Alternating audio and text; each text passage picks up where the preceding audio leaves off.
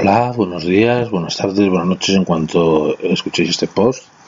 Este soy Ramiro Cea Moure, profesor tutor de la UNED de Centro Social de Torrejón de Ardoz y voy a hablar del capítulo 6 de clases o tipos de empresas.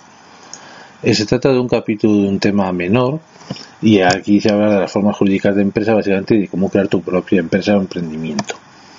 Para todos aquellos interesados en profundizar en este tema, tenéis una página web que es muy interesante, que es la del Ministerio de, Industria, Energía y Turismo, que una empresa que se llama creatuempresa.org. creatuempresa.org y podéis entrar en el portal de creación de empresas. Estos son consejos que da el Ministerio de Industria, Energía y Turismo de cómo montar tu propia empresa. Una de las formas que tiene es la un clic que tiene aquí la parte inferior, hay elección de la forma jurídica. Entonces, si pinches ahí, vais a la elección de forma jurídica y podéis ver todos los tipos de empresas, de la empresa individual, de responsabilidad limitada, comunidad de bienes, sociedad civil. Entonces, si pinchamos en una al azar, pues por ejemplo, vamos a dar aquí en este caso a sociedad civil o colectiva pues veríais aquí la definición que dan, la descripción, el número de socios, la responsabilidad capital y la fiscalidad. Mínimo de socios, responsabilidad limitada, de capital mínimo legal, impuestos de sociedades. Podéis ver también la, normativa, que es el código de comercio, qué características tiene la sociedad, funciona bajo un número colectivo de razón social, para participar en igualdad, entonces qué órganos sociales tiene que tener, qué número de socios, qué, responsabilidad tiene, el capital mínimo, su fiscalidad y los socios capitalistas industriales. Te viene aquí también incluso el proceso de constitución y su puesta e, e, en marcha. Cómo, tenéis que ver cada paso concreto. Aquí, lógicamente, no vamos a ver las cosas con tanto detalle, sino esto es una cuestión meramente básica. También quiero deciros, antes de empezar en este tema, que es un tema de poco, relevancia, menos relevancia, y del que yo creo que van a salir, suelen salir pocas preguntas, pero os recomiendo igualmente estudiarlo, que se hagan pocas preguntas, no quiere decir que a lo mejor salga una o dos preguntas de este tema. Y claro, si no se estudia, pues no se sabrán contestar esas preguntas. Pero conviene echarles así un vistazo rápido. Bien, Vamos a hablar del índice, de clases de empresas, formas jurídicas, el empresa individual, comunidad de bienes y sociedad civil, empresa social, sociedad colectiva, comunitaria, limitada, anónima, sociedades mercantiles especiales, laboral, cooperativa, de garantía recíproca, agrupación de interés eh, económico, unión temporal de empresas y sociedad de inversión mobiliaria. Y por último sería el tema o bloque de emprendimiento, que es el pagar una empresa, el plan de empresa y constituir o crear una empresa. Hablaremos aquí de los objetivos, de cómo se clasifican las empresas en función de su propiedad, cuáles son las, características fundamentales de la empresa individual, por qué los beneficios se, se graban en el impuesto del IRPF, cuáles son los tipos de sociedades mercantiles más habituales, cómo se denominan títulos representativos, qué clases de socios hay en las comunitarias, qué hecho de obligaciones hay en las sociedades comunitarias, qué órganos integran una sociedad anónima, con qué capital pueden constituir una sociedad anónima y una responsabilidad limitada y qué tipo de sociedades mercantiles especiales se contemplan en nuestra legislación. Dentro de las sociedades mercantiles especiales está la laboral, la cooperativa, la garantía recíproca, agrupación de interés económico, unión de empresas y sociedad de inversión mobiliaria. Dentro del tipo de empresas, en función del tamaño, pueden ser grandes, medianas y pequeñas, y en función del sector de actividad, puede ser primario o agrícola, secundario industrial y terciario servicios. Sepáis que hoy en día en cualquier país desarrollado casi todas las empresas suelen ser terciarias o de servicios, sobre una pequeña proporción de empresas industriales y muy escasas agrícolas. Un país en vías de desarrollo es todo lo contrario, suele tener muy, una elevada proporción de empresas agrícolas, pocas industriales y muy pocas de servicios. Bien, vamos a hablar de, vamos a hacer un resumen del tema que puede ser más o menos el, la chuleta que se podría llevar al examen. Yo soy en contra de hacer estas cosas, pero esto sería así. Dice la empresa individual con mínimo de un socio, no hay un capital mínimo legal para poner en funcionamiento, responsabilidad limitada y se hace en el IRPF en el impuesto de actividades económicas. Serían las personas físicas, son la empresa individual, comunidad de bienes y sociedad civil. La comunidad de bienes exige a los socios como mínimo para montarla, no existe un capital mínimo legal, responsabilidad limitada y va al IRPF con el rendimiento de actividades económicas que no exista un capital mínimo para su puesta en marcha no significa que, lógicamente cuanto más capital disponga por el funcionamiento mejor que mejor. Y responsabilidad limitada quiere decir que respondes con todos tus bienes tanto, tanto los aportes a la empresa como tus bienes patrimoniales. En la sociedad civil requiere también dos socios no existe un capital mínimo legal es limitada y va al IRPF Tenemos aquí las mercantiles, son personas jurídicas, la colectiva, dos socios mínimos, no existe mínimo legal y se limita tu responsabilidad al capital aportado y se paga sociedades.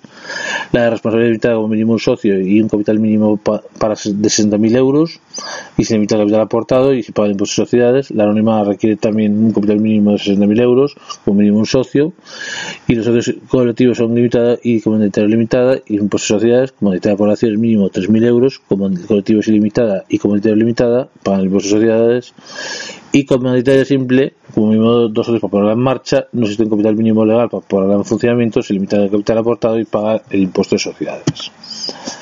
Personas jurídicas, sociedad laboral con mínimo tres socios, como mínimo 3.000 euros y máximo 60.000. La responsabilidad se limita al capital aportado y debe pagar el impuesto de sociedades. Cooperativa con mínimo tres socios, hay un mínimo fijado en los estatutos de la cooperativa, se limita al capital aportado y que pagar el impuesto de sociedades el régimen especial.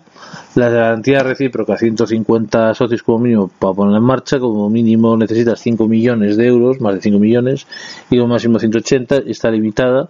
Para de sociedades, la de capital riesgo, hay sociedades de capital riesgo como mínimo 200 millones de euros y, fondos de capital de riesgo como mínimo 275 millones de euros, se limita al impuesto de sociedades. Y lógicamente, por último, están las otras menores, que es la agrupación de interés económica, como mínimo dos socios, un estilo mínimo legal, subsidiaria de la AIE y para sociedades, y sociedad de inversión mobiliaria como mínimo un millón de euros, un millón sería 200.024, ilimitada y paga el impuesto de sociedades. He ido aquí más rápido, pero con ellas a lo largo del capítulo. Sabéis que hay dos tipos de empresas, las públicas, son propietarias del Estado, que no tienen un ánimo lucrativo. Pues, por ejemplo, un ejemplo de empresa pública sería hoy en día la UNED. La UNED, que es una universidad pública nacional de, educación a distancia, pues es de propiedad del Estado y lógicamente tiene unos ingresos que vendrán de, las matrículas que pagan los alumnos, el alumnado, tendrá unos gastos, pero no tiene un ánimo lucrativo. Mm, lógicamente sufragará unos gastos y los gastos los pagará pues el Ministerio de Educación tendrá un fondo y, y, para, y esos gastos que haya. Luego están las empresas particulares o privadas que sí tienen ánimo de lucro, de propiedad de capital, puede haber personas físicas, la empresa individual, jurídicas, unidad de bien sociedad civil, mercantiles, colectivas, responsabilidad limitada, anónima, comunitaria simple por acciones, mercantil especial, laboral, cooperativa, de garantía recíproca de capital riesgo, pues sociedades de capital riesgo, fondos de capital riesgo, agrupación de interés económico y sociedad de inversión mobiliaria como en función de su empresa, en función del número de trabajadores, volumen de producción y media de cada sector, hay grandes, pequeñas y medianas. Y en función de su actividad puede haber las primarias que son agrícolas, secundarias que son industriales y terciarias que son de servicios. En, función de la proporción del PIB de cada sector de actividad en un país desarrollado como España hoy en día, pues seguramente el 85% serían terciarias o de servicios, un 10% serían industriales, y un 5% restante primarias. desde los años 50-60 se ha ido dando en España lo que se llama la terciarización de la economía. Ha ido cada vez centrándose más en ser un sector servicio. Por ejemplo, un sector como dentro del servicio puede ser el turismo. Y han ido perdiendo importancia sobre todo el primario, la agrícola, y sobre todo en la década de los 80 con las reconversiones industriales y con la entrada de la Unión Europea el secundario. Bien, a partir de ahora vamos a hablar de todas las formas jurídicas de empresa. Vamos a empezar con la eh, más sencilla que es el empresario individual. O sea, la primera es empresario individual. Es una persona individual, aquí lógicamente se, se, se, de propiedad y control. Lógicamente un empresario que monta cualquier tipo de negocio, imaginaos un bar o una peluquería, pues lógicamente el empresario es el que gestiona y toma decisiones. Es el dueño, es el que ha metido la inversión y es el que toma las decisiones no requiere una cantidad mínima de, capital. Que no requiera jurídicamente una capital mínima de capital no significa que la práctica sí se necesita una, aportación mínima de capital. Es decir, tú para montar un negocio, pues que hacer una instalación, unas cosas, una oficina, un lugar físico, te vas a montar las cosas que necesitas y tendrás eso. Aquí estamos hablando desde el plano jurídico pero que, legalmente no exige un mínimo de capital, no significa que si yo quiero montar un restaurante, un bar o lo que sea, o cualquier negocio individual, pues tengo que tener un capital real para poner en marcha un negocio. Desde alquilar un local hasta saber decorar el local, saberlo poner, saber qué camareros necesito o contratar personal. Entonces, que, que siempre que estamos hablando aquí desde el plano jurídico. Debe ser mayor de edad y tener libre disposición de sus bienes no, está obligado a inscribirse en el registro mercantil, pero puede hacerlo. Y su responsabilidad es ilimitada. Va con todo, con su capital aportado a la empresa y con su capital personal. Tiene que darse alta en el régimen especial de trabajadores autónomos, tiene que darse alta en la seguridad social, si quiere contratar trabajadores, tiene que darse de afiliación y alta a trabajadores al régimen general de la seguridad social y tiene que contratar trabajadores. Debe la Seguridad Social hacer una declaración censal de cuándo comienza su actividad económica, darse de alta en el impuesto a actividades económicas, darse alta en el IRPF y en el IVA. De esta forma, como os decía, pues no, no, se distingue el, el, propietario del control. Lógicamente, una pyme yo, el dueño de la pyme, pues el dueño que trae un restaurante cercano, un bar cercano, un locutorio, pues lógicamente suele ser el dueño y suele tomar las decisiones y suele ser el que ha aportado capital. Siempre el beneficio pertenece al propietario y puede llegarse a confundir con el patrimonio personal. Suelen ser de tamaño pequeño y suelen tener una capacidad limitada y son ser poco significativas. Son darse, por ejemplo, en sectores de agricultura, industriales, comercio y servicios. La siguiente sociedad es la Comunidad de Bienes y Sociedad Civil, CBSC. Es una extensión de la empresa individual que requiere la participación de varias personas, como mínimo dos, que responden de forma subsidiaria de las deudas contraídas. Se constituye por un contrato que ponen en común bienes y derechos de una actividad en determinados porcentajes. El común requiere ser mayor de edad y tener libre disposición de bienes y tampoco exige que estar constituida en el registro mercantil ni tampoco exige un capital mínimo para su puesta en funcionamiento que legalmente, vuelvo a repetir lo que dije en el caso del individual, que legalmente no te exija la ley que tengas un aportar un capital mínimo, no obstante, no se dice para saber que la vida real si necesitas un capital mínimo para ponerte en marcha. Es decir, cualquier persona que haya puesto en marcha un negocio de peluquería o de un restaurante sabe que como mínimo ya una, una cantidad de, de, personas, del local, de luz, de agua, de gas, de teléfono, de poner en marcha eso y eso tiene unos costes. Que legalmente no haga, pues a lo mejor tienes unos costes estándares o fijos. Sabéis que es ilimitada, como ya hemos dicho, y tienes que responder con todo, tanto con lo de la empresa y sino con tu patrimonio personal. Carecen de responsabilidad jurídica y no son titulares de derechos y obligaciones. Y lógicamente los socios participarán de los resultados en función de lo que hayan aportado.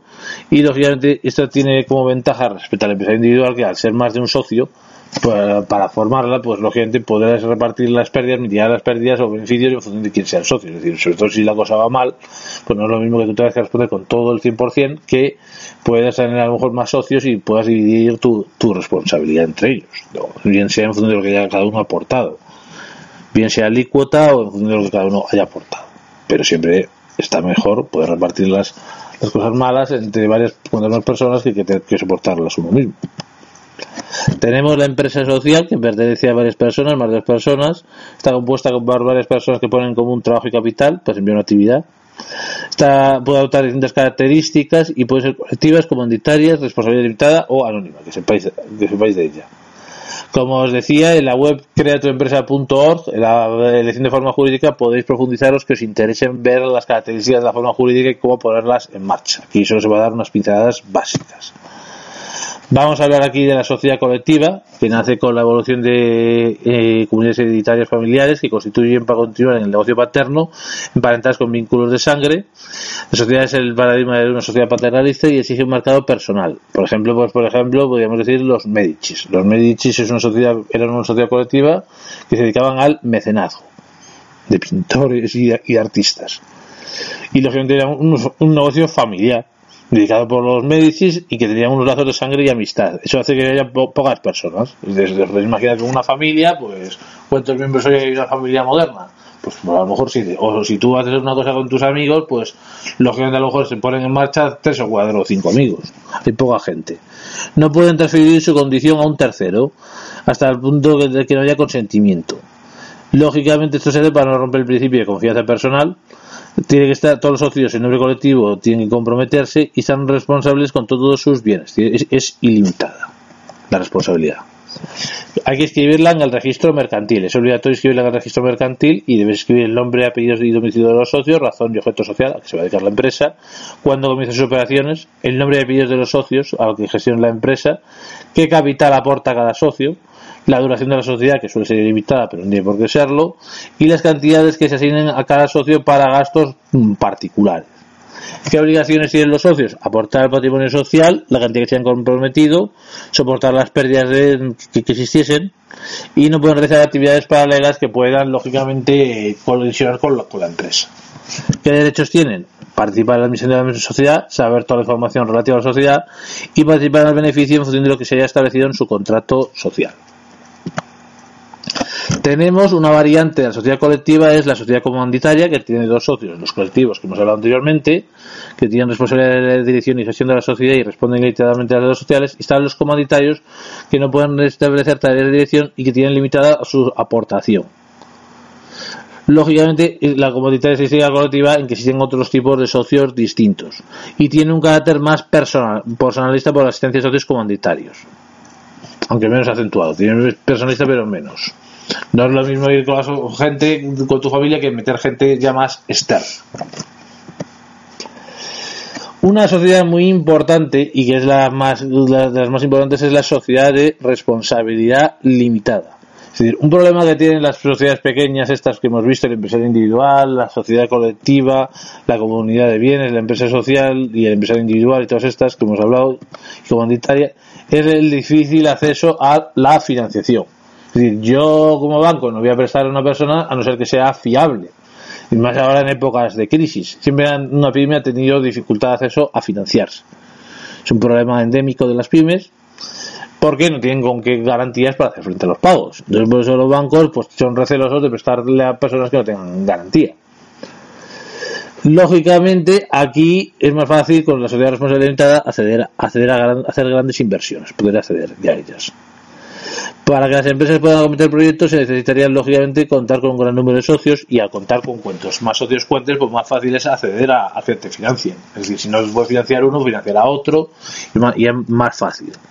Otro rasgo es que no todos los socios tengan derecho a participar en la empresa, limita la responsabilidad de la empresa, es decir, está limitado a lo que se aporta. ¿Qué, qué características tienen? Lógicamente se dividen participaciones iguales acumulables indivisibles, y lógicamente el capital social, cuando se constituye, no puede ser inferior a 3.000 y tiene que estar suscrito y desembolsado. ¿Cómo se constituye la sociedad de responsabilidad limitada? Pues hay que eh, dar el nombre de nacionalidad y domicilio de los socios, denominación o razón social en, el, en el título, que sería responsabilidad social limitada, el objeto social, es decir, a qué se va a dedicar la sociedad, la duración de la sociedad, que suele ser ilimitada, pero no tiene por qué ser ilimitada, el domicilio social, capital social, participaciones y aportación de cada socio, la designación de las personas que vayan a ocuparse de la administración y gestión de la sociedad, la forma de convocar junta de socios y tomar acuerdos. ¿Qué derechos y obligaciones tienen los socios? Pues, por ejemplo, el derecho al voto en función de su participación, a participar de los beneficios a través de dividendos, a participar en el patrimonio resultante de la liquidación de la sociedad, a suscribir a participaciones en proporción al número que posea cuando amplía el capital y en la obligación de liberarle de su compromiso de aportación.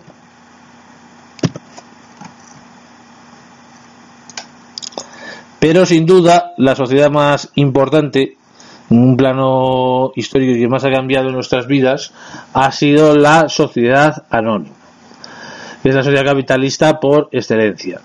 Sabéis que se busca, se basa en la, transformación social, política y económica que surge de la Europa Renacimiento, origina un rápido procedimiento de crecimiento que obliga a constituir grandes empresas de grandes dimensiones.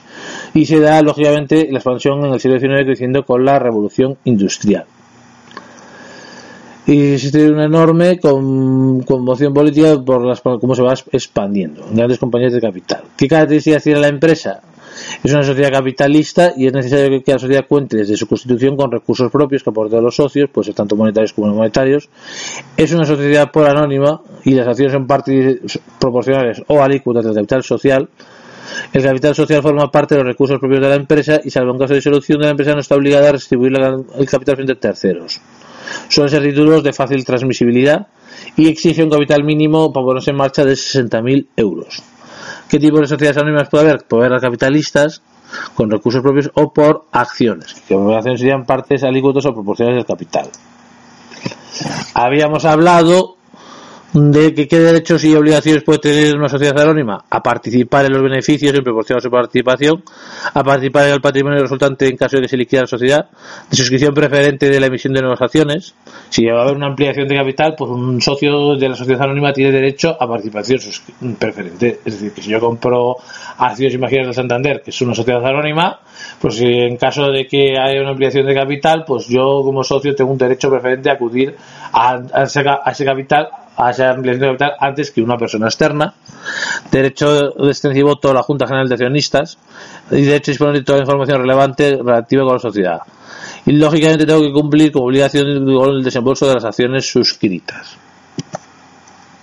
Tenemos, lógicamente, otras sociedades mercantiles especiales como la sociedad laboral, que es una responsabilidad limitada anónima, en la que más del 50% del capital social es propiedad de los trabajadores y ningún socio puede poseer más un tercio, salvo que, que sean sociedades que participe el Estado, comunidades autónomas, entidades locales y sociedades públicas debe poner sociedad de responsabilidad limitada laboral o anónima laboral, tiene como mínimo tres, tres socios para ponerla en marcha, no puede constituirse un capital inferior de 3.000 para sociedades limitadas laborales o de 60.000 euros para sociedades anónimas laborales, que sepáis que está, existe, así.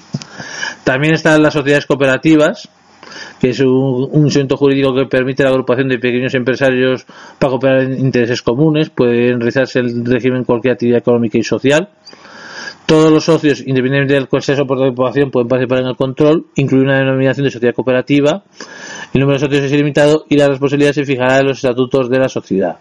No exige un capital mínimo para ponerla en marcha y será en función de los estatutos que fija la cooperativa. Pues imaginaros, ahora ha surgido en Madrid el tema de la sociedad de cooperativa que había con el tipo de gobierno autonómico que había en cuatro caminos que suben las cocheras del metro. Que querían hacer ahí unos pisos. Pues, obviamente tendrá que poner un capital mínimo que habrán puesto en marcha las personas que, estén interesadas en esos pisos para, poner en marcha la cooperativa que decía que tenía el terreno. O hasta el ayuntamiento poniendo trabas. ¿Qué tipo de cooperativas puede haber? De trabajo, de consumidores, agrarias, de explotación, de mar, de servicios de transporte, seguros, sanitarios, enseñanzas y de crédito. Son cooperativas.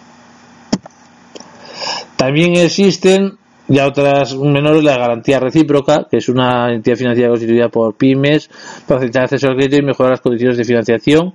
El número mínimo de socios es 150 y es limitada. El capital es de 180.000 euros, 180.808,3 y se contempla un nivel máximo de 5 millones de euros, 5.409.108 euros. También hay agrupaciones de interés económico, que se trata de una entidad constituida por empresarios profesionales y que tienen que respetar las actividades, no tienen ánimo de lucro y se desarrollan dos personas y tiene que estar escriturada en el registro mercantil.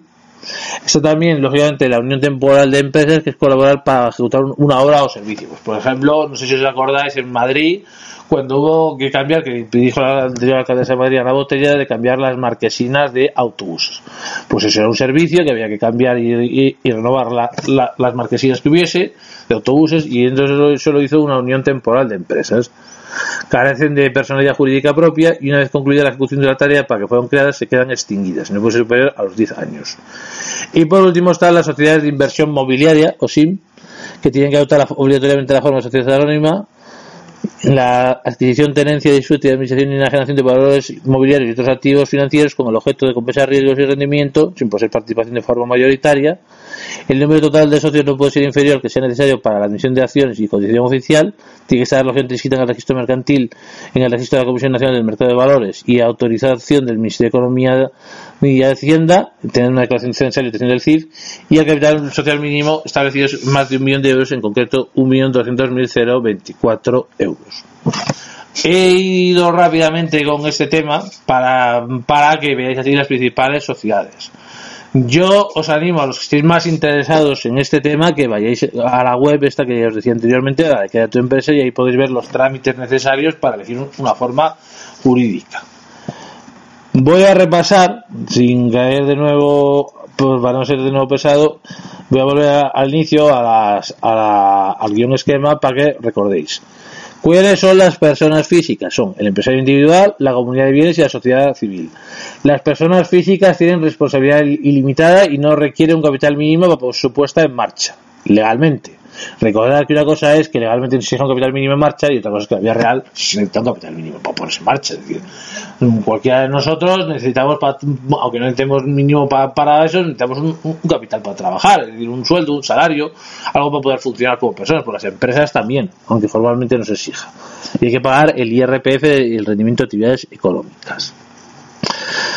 Eh, la empresa individual como mínimo requiere un socio, la comunidad de bienes como mínimo dos socios y la sociedad civil dos socios. Las personas jurídicas, lógicamente, se tienen una sociedad limitada al capital aportado, tienen que pagar el impuesto de sociedades y depende de cada sociedad mercantil. Pues, por ejemplo, la sociedad colectiva no requiere un capital mínimo, la sociedad responsable limitada como mínimo 60.000, igual que la anónima, la comunitaria de población es 3.000 y comunitaria simple no existe mínimo legal y suelen ser de dos socios, excepto en el caso de responsabilidad limitada, que como mínimo se requiere un socio para ponerla en marcha, y la anónima como mínimo un socio para ponerla en marcha. El resto de la colectiva, la comunidad de población sí simple, dos, dos socios, y también tenemos más sociedad mercantil especial, la laboral, que, que, también sabéis que están todas limitadas al capital aportado y tienen que pagar todos el impuesto de sociedades. Y sabéis que la sociedad laboral como mínimo requiere 3.000 euros y máximo 60.000. La cooperativa está un mínimo fijado por estatutos. La garantía recíproca tiene un mínimo de 5 millones, que sería 5 millones 409.108 y máximo 180 millones. Y las entidades de capital riesgo, hay sociedades de capital riesgo como mínimo 200.000 y los fondos como mínimo 235 millones de euros y eso serían 200 millones de euros las entidades de capital, sociedades de capital riesgo. Sus responsabilidades son limitadas, todas son limitadas y tienen que pagar el impuesto de sociedades. También la agrupación de interés económico que tiene un mínimo legal, la sociedad de inversión inmobiliaria no tiene un, número de mínimo y está limitada. Os reitero que tenéis una web que es muy interesante para aquellos que estéis interesados en estos temas. Yo sé que hoy en día temas como el emprendimiento están muy en boga. Entonces, si vais a creatuempresa.org, veis aquí, aquí que este es del ministerio, que esta es oficial, pues podéis ver las formas jurídicas que hay con más detalle y cómo habría que crearlas con más detalle y cómo, montar la empresa. Ahora vamos a ir con a partir del segundo bloque, que es cómo, se debe crear tu propia empresa. Es decir, vamos a hablar un poco de, de, emprendimiento, un poco. Es decir, es crear tu empresa. Siempre lógicamente administrar una empresa puede hacer que quieras convertirte en empresario para ponerla en marcha. Lo primero que hay que tener para crear una empresa es tener una idea original y concretarla. siempre suele ser interesante partir de una idea novedosa. Es decir, ¿por qué quiero yo hacer esto? ¿Para qué? ¿Realmente tiene interés? Pues habrá que, habrá que verlo. Puede surgir de forma espontánea o, o a propósito. Y se basa en los siguientes aspectos una idea. Debe ser un negocio nuevo o original, que no sepamos que existe. Porque si existe, pues va a ser difícil que se, que se pueda ganar dinero. Decir, si yo digo, si tú tienes, si hay aquí en Madrid, imaginaros 20.000 bares, pongamos por ejemplo, o, los que haya, poner el bar 21.000, ¿por qué debo ir yo que tiene valor? Tiene que ser original, tiene que haber una ventaja competitiva. Es decir, algo exclusivo, que sea necesario. Sea real o sea percibida. Muchas veces la experiencia personal puede desarrollar un producto, pero hay que dotarle de algunos rasgos novedosos. Hay que darle alguna novedad. ¿Tú por qué acudes a tal restaurante? Porque tiene algo que te, que te atrae, bien sea el precio, bien sea la atención, que tiene algo novedoso.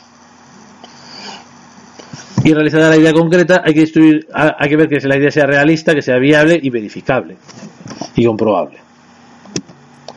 Una vez que se tenga la idea en mente, hay que pensar, ¿voy a llevar yo solo el proyecto o van a participar otras personas? muchas veces es muy difícil ir tú solo a la guerra. Es decir, montar una empresa es complicado, es complejo, tiene muchos costes, pero muchas veces es mejor llevar a más personas. Es más frecuente que se busque la participación de otras personas. Muchas veces la idea surge de una persona, pero ponerla en marcha requiere de varias personas. Por ejemplo, hay participación en el proyecto bajo distintas perspectivas. Pues, por ejemplo, conformar un grupo de promotores que llevan a cabo el proyecto desde el inicio y en condiciones de igualdad. Esto no implica que todos deben aportar el mismo dinero, ya que puede decidirse de forma libre y de común acuerdo con las aportaciones que realiza cada uno.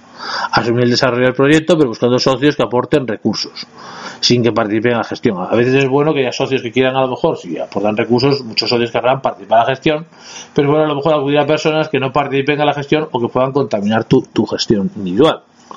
Aunque a veces, sobre todo si tienes un proyecto más ambicioso, puede no darte otro remedio que delegar sobre todo imaginar, como decía yo, en una gran empresa, pues es imposible controlar lo que pasa en todo. A lo mejor tengo que delegar en personas. Como alternativa se puede también establecer que otros socios participen y sin involucrarse en la gestión. Los promotores tienen que tener en cuenta una serie de cualidades para que permitan llevar adelante eso y deben asumir riesgos de forma adecuada.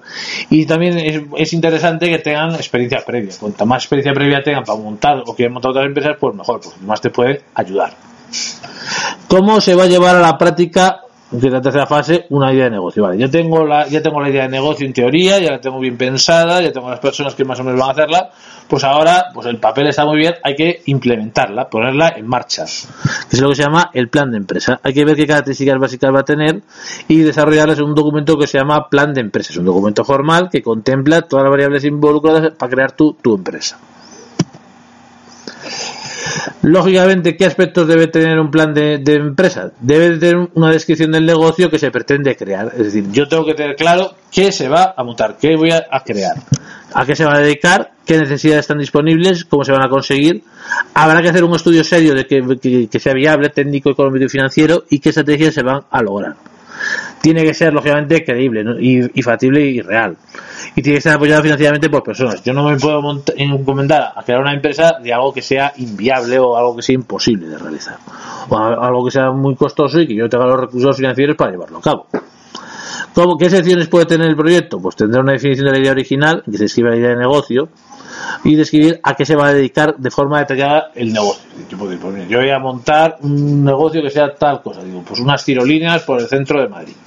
Entonces hay que definir bien claramente que, que, que, es la idea original. Voy a, decir, voy a hacer unas tirolinas por el centro de Madrid que vayan, por ejemplo, ahí por Callao, de Callao a Gran Vía, los edificios altos, que es una tirolina habrá que describir el objeto de negocio, es decir, qué, se va a hacer, cómo va a ser, qué características va a tener la tirolina, por qué va a ser eso, qué, clientes son interesados en el, en el, sector de la tirolina, y habrá que ver que, lógicamente, que sea un producto lo más novedoso posible.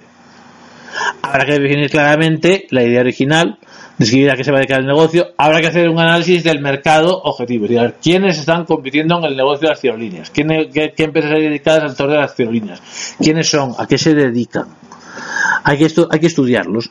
Y habrá que hacer una previsión también de las estrategias de ventas. ¿Cómo voy a vender las tirolíneas a, que la gente suba y monte la tirolínea? Pues habrá que ver, estudiarla y decir, a ver, ¿cómo se va a hacer? ¿Qué previsión hay de ventas? ¿Se va a hacer así un bono de 10 viajes por la tirolina o no? ¿Se puede dejar que la gente haga una prueba gratis con la tirolina para que ver si quiere hacer otro segundo viaje gratis o no? Pues depende, pues a ver cómo se va a, cómo se va, cómo se va a vender.